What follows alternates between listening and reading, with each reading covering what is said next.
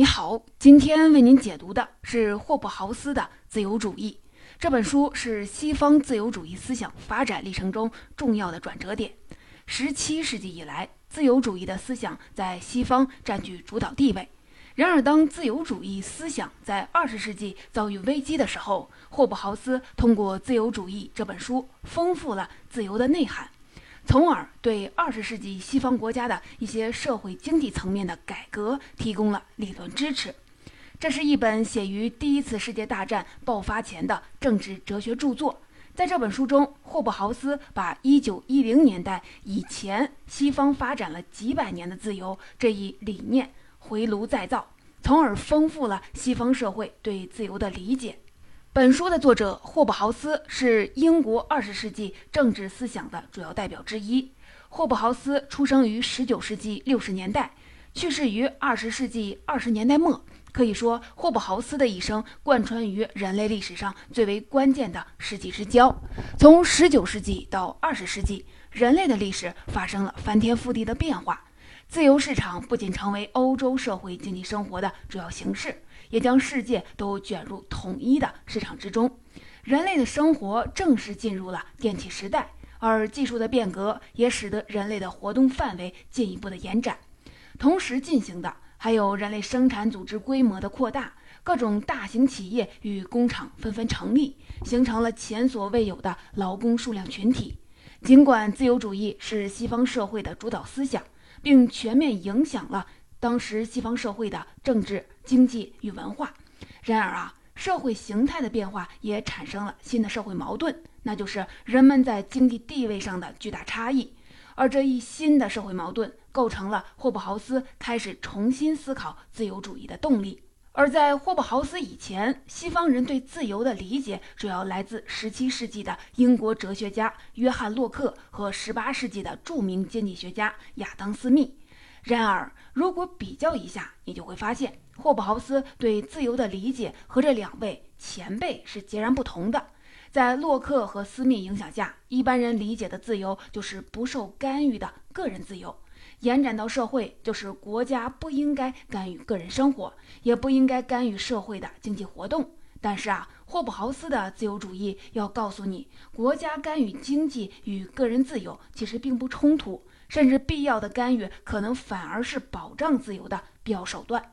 霍布豪斯对自由主义以及自由的重新审视，改变了他之后的人们对自由的认识，进而影响了二十世纪西方国家的一些经济与社会政策。接下来，我将通过三个问题来带你了解霍布豪斯的《自由主义》这本书。第一，在霍布豪斯以前，人们是怎么理解自由这个概念的？第二，到了霍布豪斯的时候，出现了什么问题，让之前的自由主义解释力不足了？最后，我们来看看霍布豪斯怎样解决了这个问题，他的理论到底是什么呢？我们先回应第一个问题，在霍布豪斯以前，人们是怎么理解自由这个概念的？无论西方自由主义的概念如何的发生变化，它的内核是始终不变的，那就是考察个人与集体、社会和国家的关系。西方自由主义思想发展的第一个阶段，主要解决的是人的政治自由问题。也就是说，人在国家之中应当享有什么政治自由呢？其中最重要的观点，就是我们上文提到的17世纪英国哲学家约翰·洛克在《政治论》中提出的观点。洛克也因为《政府论》这本书成为了公认的自由主义之父。在《政府论》中，洛克批判了传统的君权神授的观点。同时研究了政府的起源，他认为国家和政府是人们通过订立契约才出现的。在国家与政府起源以前，人们就自然地享有了财产权、自由权等基本的权利。所以，洛克说，人的政治自由权利是先于国家与社会产生的，不能被随意的剥夺。洛克为个人与政府之间确立了一个明确的边界，同时也为自由主义思想的第二阶段。也就是经济上的自由主义扫清了障碍。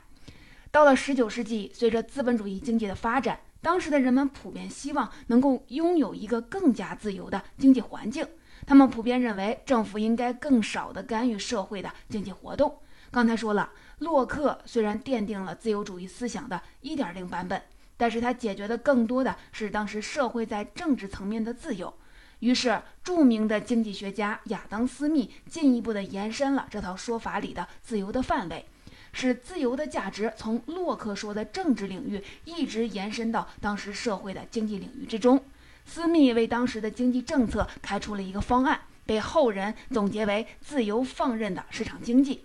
他强调，在经济上，国家对经济应该是管得越少越好。他鼓励市场的自由竞争，发挥个人企业的独创性与自主性。洛克与斯密的贡献基本奠定了霍布豪斯以前西方人对自由的基本理解，也构成了自由主义这套西方重要思想体系的基础。今天我们一般也把他们的思想统称为古典自由主义。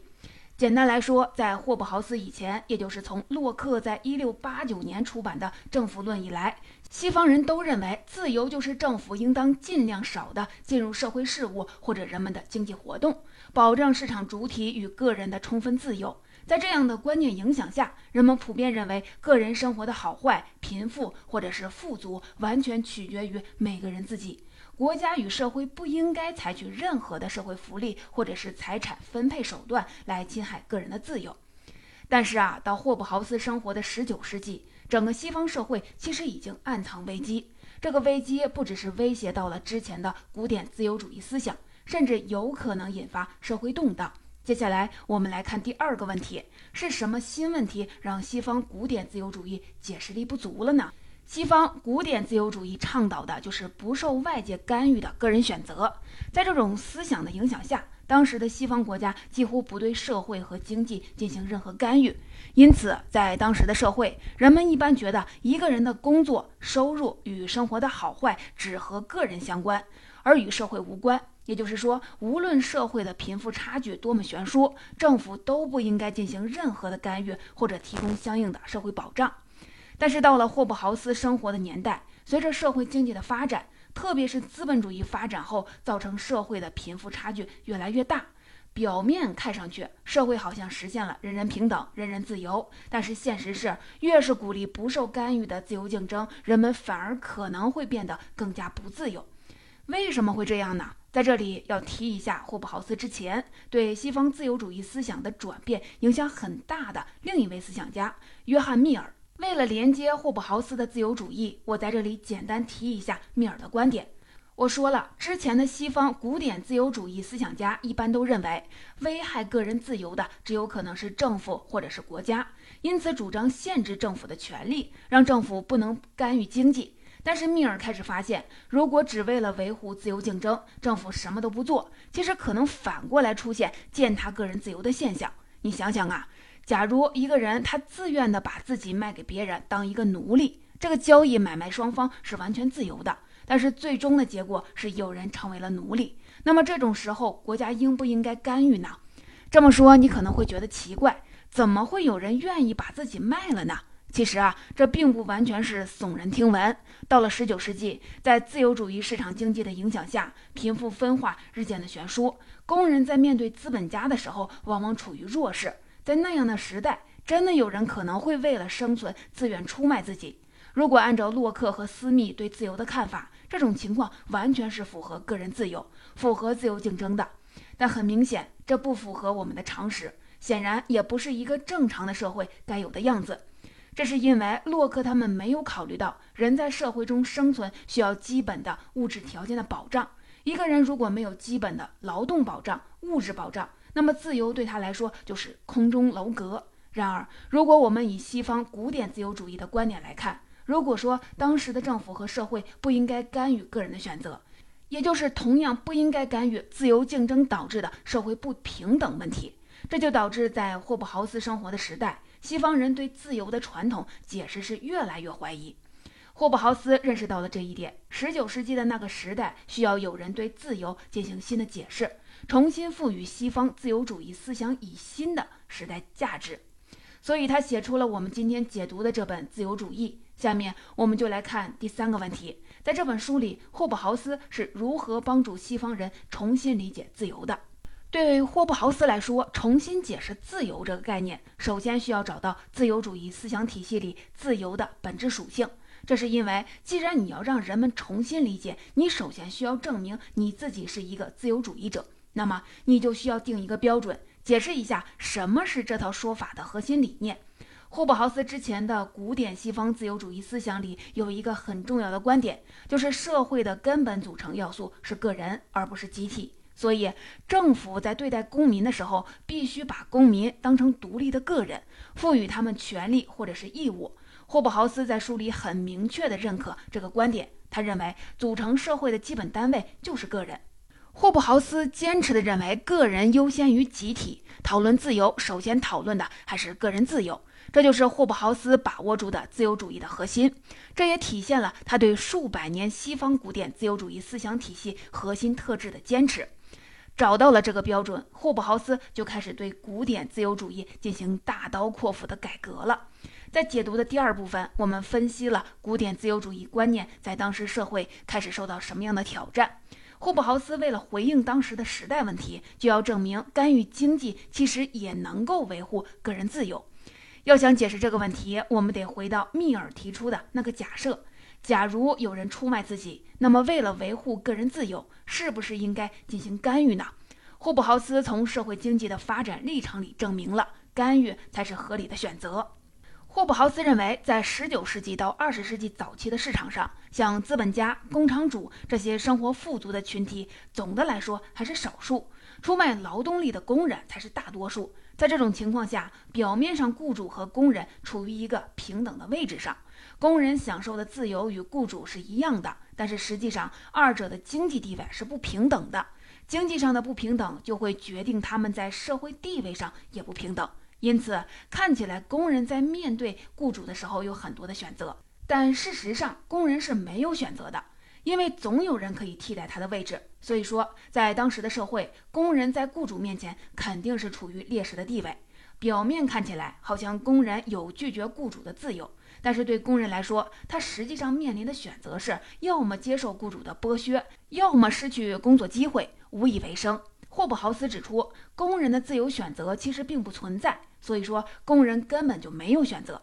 换句话说，如果一个人要在死亡和生存之间做出选择，那么这根本就不是一个选择，他等于就是被强迫去做那个事儿。到这里，霍布豪斯揭示了他重新定义的这种自由主义思想的实质。既然要维护个人自由，维护每个个体的价值和权利，那么这个自由应该是具体的、实际的自由，而不是抽象的自由。霍布豪斯认为，在他生活的十九世纪的西方世界，如果自由在实际中不存在，那么实际上个人自由就无法保障。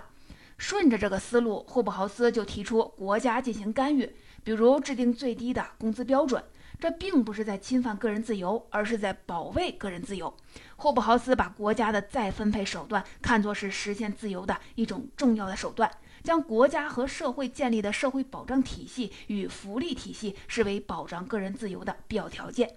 因为国家不插手，那么广大的人民群众除了接受雇主苛刻的条件以外，没有其他选择。所以说，国家干预经济的想法，其实反而提高了当时西方社会实现自由的可能，从而最终捍卫了社会大多数群体真正的自由。我们再来比较一下，霍布豪斯之前，古典自由主义把财产权就完全看成是附属于个人的一个东西。你的这份财产，它怎么运用，怎么去使用它，怎么增值，或者哪怕你怎么浪费它，这最终的责任都是要归结到财产所有者自己的身上。你的生活、工作与财富其实都是你自己的事情，它与社会无关。但是霍布豪斯并不这么看，他认为个人财富并不只是与个人相关的。表面看来，一个人的财富增长好像只与他自己的勤劳智慧相关，但财富的增长很多时候也和社会发展相关。我们举一个更好懂的例子，比如说你买了一个房子，过两年政府决定在你们家旁边这路上啊修一个地铁站，这个房子的价格马上就不一样了。但是在这次财富的增长里，你其实没有花什么力气。而且啊，地铁其实是用全体纳税人交的钱来修的，是政府组织修的，并不是买房者修的。举这个例子是想说明，尽管霍布豪斯也尊重每个人的财产权，但其实他认为个人财富的积累不只和个人的努力相关，更可能是整个社会发展的结果。所以啊，财产权本质上来说是社会性的，它并不是凭空出现的，而是在社会中产生的。对财产的保护以及创造都不可能离开社会，要是没有一个社会，没有一个社会组织、社会结构，个人的财产权实际上是很不稳定的。霍布豪斯的这个观点动摇了在此之前盛行了上百年的西方古典自由主义的观点，也就是我们在前面说到的自由主义的一点零版本与二点零版本，从而使西方自由主义开始进入了三点零版本。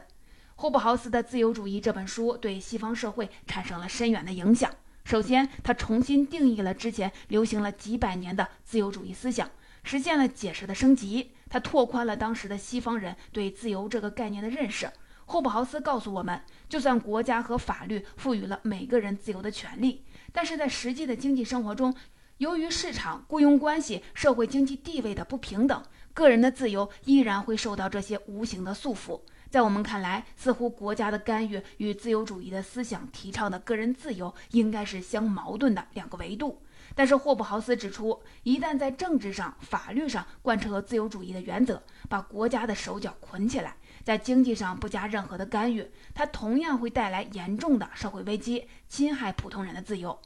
其次，在他之后，霍布豪斯以及一些与他持相同看法的学者的观点，开始影响二十世纪很多西方国家的社会经济政策。比如，带领美国走出了一九二九年到一九三三年经济大萧条的罗斯福总统，他的政策一般被称为罗斯福新政。这个政策里就有霍布豪斯理念的影子，也就是运用国家的力量，倡导国家干预经济，要求对自由放任的市场进行限制。正是霍布豪斯赋予了西方各国干预经济的理论的合法性和正当性，从而为二十世纪的国家干预经济提供社会保障。进行收入再分配，提供了思想基础。最后，我要强调的是，任何一种解释都不是一成不变的。我们想要了解霍布豪斯升级版的解释，就必须回到西方自由主义思想发展的历史脉络中去看。一种哲学思想、社会思想必然需要适应时代的发展，来不断的调整和完善。理论要有生命力，就要回应时代的变化，提出新的解释。霍布豪斯的自由主义刚出版的时候，很多人就指责霍布豪斯的思想背离了古典自由主义思想的核心。但是啊，通过今天的解读，你就会发现，霍布豪斯恰恰是在继承和发展的基础上维护了解释的核心，又让它能够适应新的时代发展需要。